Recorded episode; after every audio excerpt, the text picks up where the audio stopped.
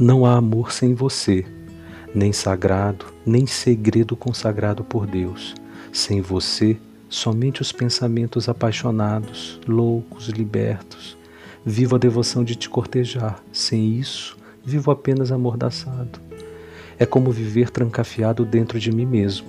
Logo eu, que sou tão apaixonado por você.